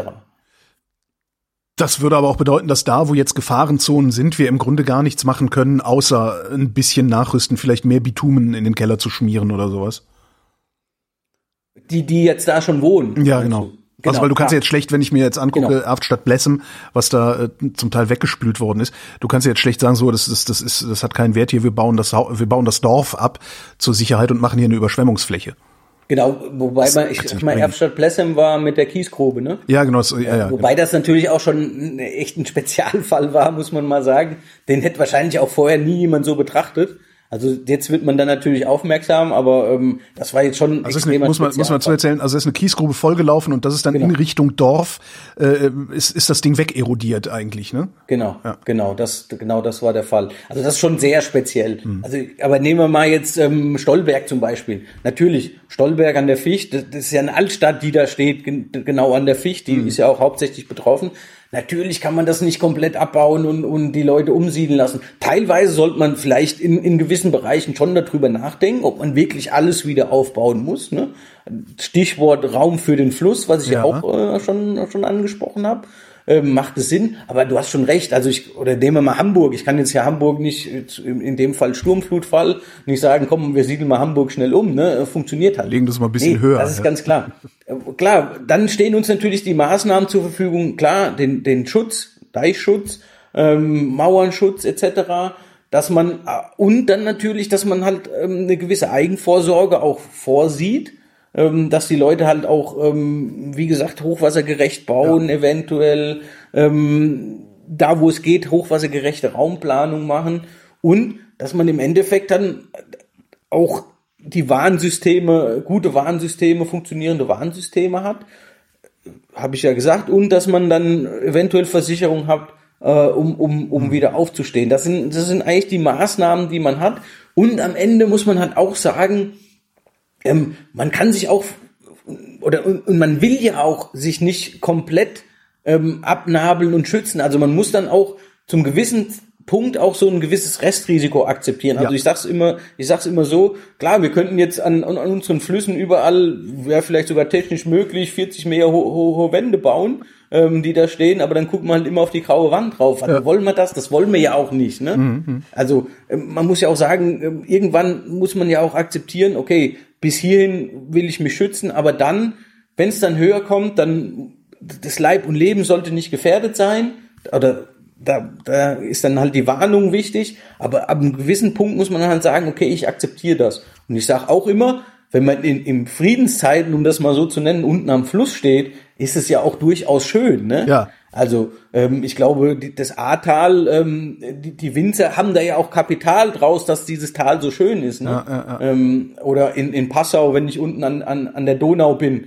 äh, die, die Läden sind da wahrscheinlich schon höher frequentiert als die Läden, die oben äh, im Berg drin hängen mhm. ungefähr. Also im, im Prinzip hat man ja, ist es ja auch schön, am Fluss zu leben. Ne? Und das, da, da muss man sich dann für sich selbst, glaube ich, auch die Abwägung machen, bin ich bereit, das, das Risiko, was damit verbunden ist, äh, einzugehen oder ähm, bin ich nicht bereit und dann muss ich halt die Konsequenzen ziehen und muss wegziehen und ähm, in, ins Hochland im Prinzip ziehen. Mhm. Wenn ich wissen will, ob ich gefährdet bin, kann ich das eigentlich irgendwo nachschlagen? Genau, es gibt die Hochwassergefahrenkarten, also seit 2007 oder mit 2007 mit der EU-Hochwasserrisikomanagement-Richtlinie hat es angefangen, ähm, das auf quasi europäischer Basis wurde festgelegt, wie, wie das Hochwasserrisikomanagement zu funktionieren hat. Es wurde mhm. dann umgesetzt in, in nationale Gesetze, weil ja Richtlinien sind ja nicht bindend, es muss ja noch immer umgesetzt werden in Europa in Gesetze. Wurde dann auch in nationales Gesetz umgesetzt und Hochwasserschutz ist ja, beziehungsweise Wasser ist ja föderal. Mhm. Also wurde dieses nationale Gesetz nochmal in jedes Bundesland übertragen mit, mit leichten äh, Abänderungen, aber im Großen und Ganzen ich sag mal, das Grundgerüst ist gleich überall. Und da wird halt über, unter anderem dann auch festgelegt, dass äh, Hochwassergefahrenkarten äh, zu erstellen sind. Ähm, sprich, man macht, nimmt drei Szenarien, ein, ein sehr wahrscheinliches Szenario, ein mittleres mit einem Szenario mit einer mittleren Wahrscheinlichkeit, in der Regel das hundertjährliche Ereignis und dann ein, ein, äh, ein Szenario mit einer niedrigen Wahrscheinlichkeit. Das ist extrem, HQ extrem heißt es dann immer, das ist von Bundesland zu Bundesland auch verschieden. Mhm. Ich glaube, in der Regel ist es ein 200-jährliches so in, in der Größenordnung. Und das ist gerechnet für, für sehr viele Flüsse. Also es wird natürlich nicht für jeden Graben in Deutschland gemacht. Ja. Wie wurde es ausgewählt? Ich glaube, es wurde ausgewählt ähm, Flüsse mit entsprechendem Schadenspotenzial, Flüsse, äh, wo man historische Hochwasser kannte und Flüsse, die, die schon solche Karten, also es gab es ja teilweise auch vorher schon, die schon vorhanden waren und die hat man dann gerechnet. Das ist schon viel, aber es sind natürlich auch nicht alle Flüsse drin. Also hier in Sachsen-Anhalt, äh, beziehungsweise jetzt gehe ich erstmal weiter, die wurden ausgewählt und für diese wurden die Hochwassergefahrenkarten erstellt. Mhm. Kann jeder im Netz nachschauen, Hochwassergefahrenkarten, ähm, Bundes, das Bundesland, sein entsprechendes Bundesland an, an, an googeln quasi oder Hochwassergefahrenkarten, BFG müsste auch funktionieren, wird man auch irgendwo draufkommen. Also die sind einsehbar. Da muss ich auch nicht auf irgendeine Behörde rennen ähm, und die, die Karten einsehen. Da kann eigentlich jeder sofort abends, wenn er will, drauf zugreifen.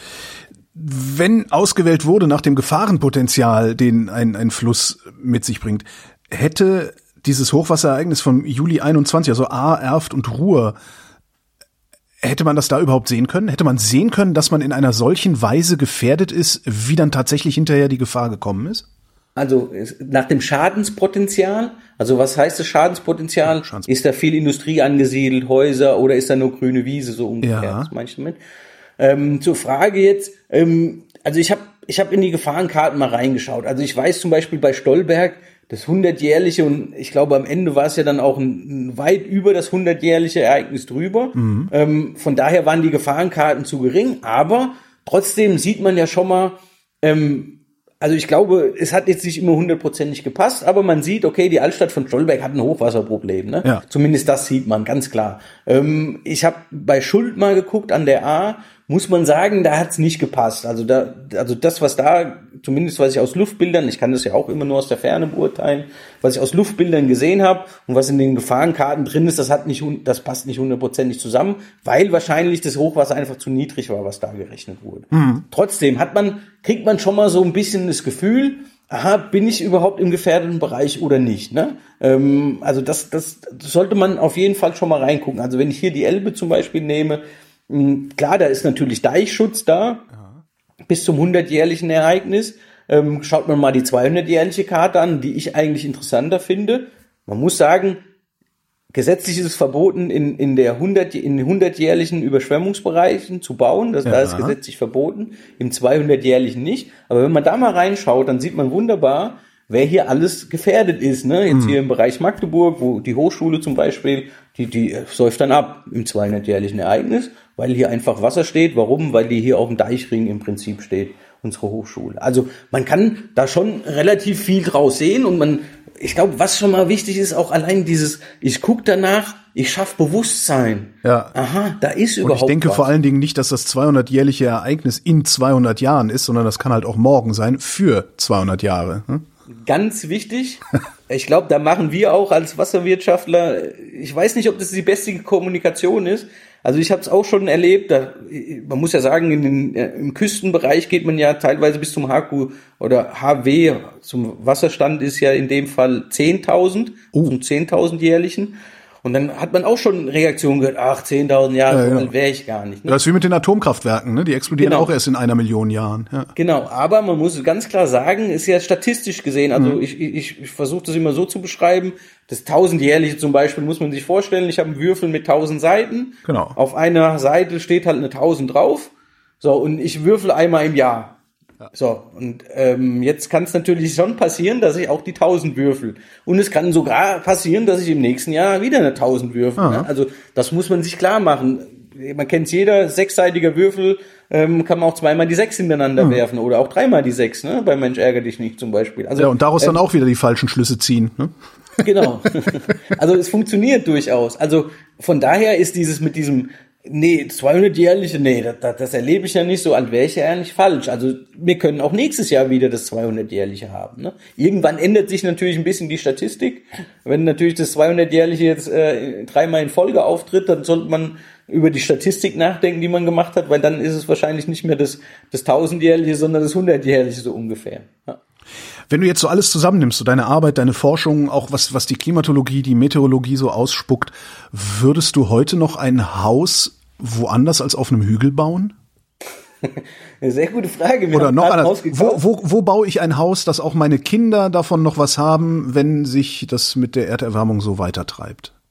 Also ich muss sagen, wir haben gerade hier in der Nähe ein Haus gekauft. Ja. Das liegt auch am Umflutkanal in Magdeburg. Ähm, mir war es aber ganz wichtig. Ich habe immer auf die Gefahrenkarten, Gefahrenkarten geschaut. Ähm, da verlasse ich mich mal auf meine Kollegen, dass sie das äh, gut und sauber gerechnet haben. Und unser Haus ist im Endeffekt äh, 20 Zentimeter über der Deichlinie. Ja. Also wir sind noch ein bisschen höher wie der Deich. Und da habe ich dann im Endeffekt gesagt, okay, die Lage ist super, das akzeptiere ich. Also da habe ich dann gesagt, ähm, ich habe eine Viertelstunde mit, mit, dem Fahrrad, kann ich hier durch die Elbe, durch den Elbumflutkanal, durch die Natur mit dem Fahrrad zu meiner Arbeit fahren. Wunderbar, das, das ist mir wichtig, so ungefähr. Habe ich gesagt, okay, ich bin jetzt 15 Zentimeter drüber, wenn es jetzt noch höher kommt, dann, dann läuft's mir halt ins Erdgeschoss rein, dann ist es halt so, das akzeptiere ich im Endeffekt. Was ich aber mache, ich schließe eine Versicherung ab. Mhm. Ich habe auch gleich gesagt, dass die äh, Wärmepumpe etc. Ähm, ins Erdgeschoss geht und zwar ein bisschen höher montiert wird und so weiter. Mhm. Also schon dieses Ganze umgesetzt. Also dann habe ich im Prinzip noch mal einen Meter über den die, die geplante Deichhöhe oder die, die vorhandene Deichhöhe mehr oder weniger da. Das ist schon einiges, weil es ufert ja auch woanders aus. Ne? Ja, muss man ja. ja auch mal, muss, muss ja irgendwo dann auch herkommen, das Wasser. Also ich habe ganz klar auf die, auf die Gefahrenkarten geguckt, etc.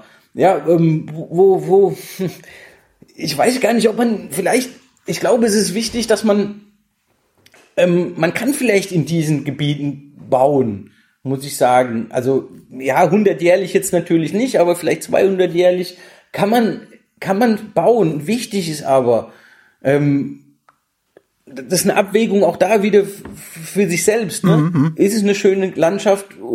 Ich fühle mich wohl hier. Ich wohne am Fluss, kann auf dem Fluss vielleicht sehen im, im Normalfall.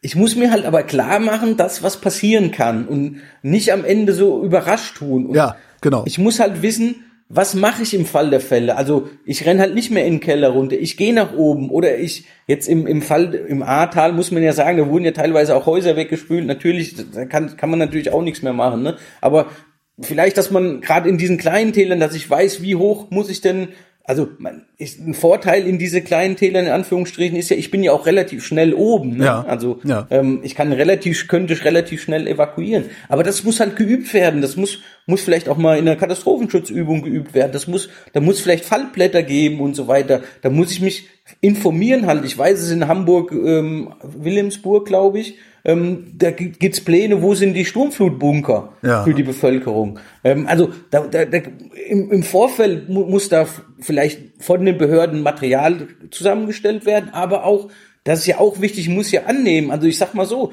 wenn ich vor drei Monaten wahrscheinlich ins Ahrtal gegangen wäre, hätte gesagt, lass uns mal eine, eine Katastrophenschutzübung äh, machen. Ich weiß nicht, ob da jeder mitgegangen wäre. Ne? Mhm. Das, das muss man sagen. Jetzt natürlich würde jeder sagen, klar, mache ich. Ähm, ähm, ja, aber was ist in Frage. fünf Jahren, wenn die ganze Zeit nichts schief geht ne? und alles wieder genau. aufgebaut ist? Man sagt so, genau, man sagt so, die Kurve des Vergessens, so bei uns in der Wissenschaft liegt bei sieben Jahren, sagt man so, mhm. dass, dass nach so einem Ereignis sieben Jahre dauert, bis quasi wieder auf Null gefahren ist. Ich kann das mit so Informationsveranstaltungen, kann ich versuchen, das um gewissen Niveau zu halten, das Bewusstsein, aber man wird es nicht komplett immer, immer oben halten. Ne? Und da kann ich halt nur raten, wenn, wenn ihr irgendwo baut, grundsätzlich würde ich sagen, guckt erstmal in die Gefahrenkarten rein.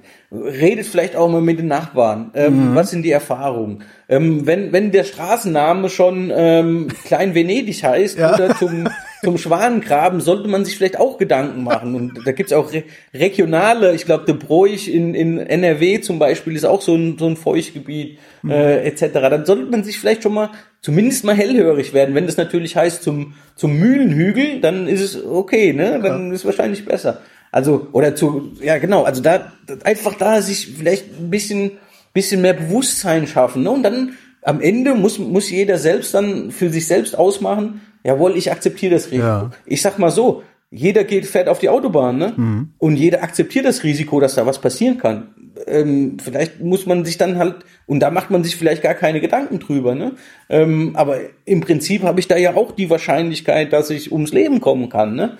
Ähm, und das, das muss ich dann halt auch für mich, für, für, für mein, mein Wohnhaus quasi akzeptieren. Ja, und, und für die, und für die ganze Gemeinde, für die ganze, und, und, und auch politisch, ne? Das heißt, der beste Hochwasserschutz ist eigentlich, sich vorher darüber bewusst zu sein, dass Hochwasser kommen kann und was ich dann tue. Genau versuchen natürlich, dass da nicht unbedingt gebaut wird. Ne? Ja klar, die, die ich habe Geld genug, mir ist scheißegal, ich ziehe genau. jetzt direkt an den Fluss. Ja sicher, das ist, ist natürlich auch hirnrissig. Ja. Genau, ja. ja. Also das ist, würde ich schon sagen, so die, die Philosophie, die man haben kann. Denn im Endeffekt wird es keinen absoluten, es wird keine absolute Sicherheit geben. Das, das muss jeder akzeptieren. Daniel Bachmann, vielen Dank. Dankeschön.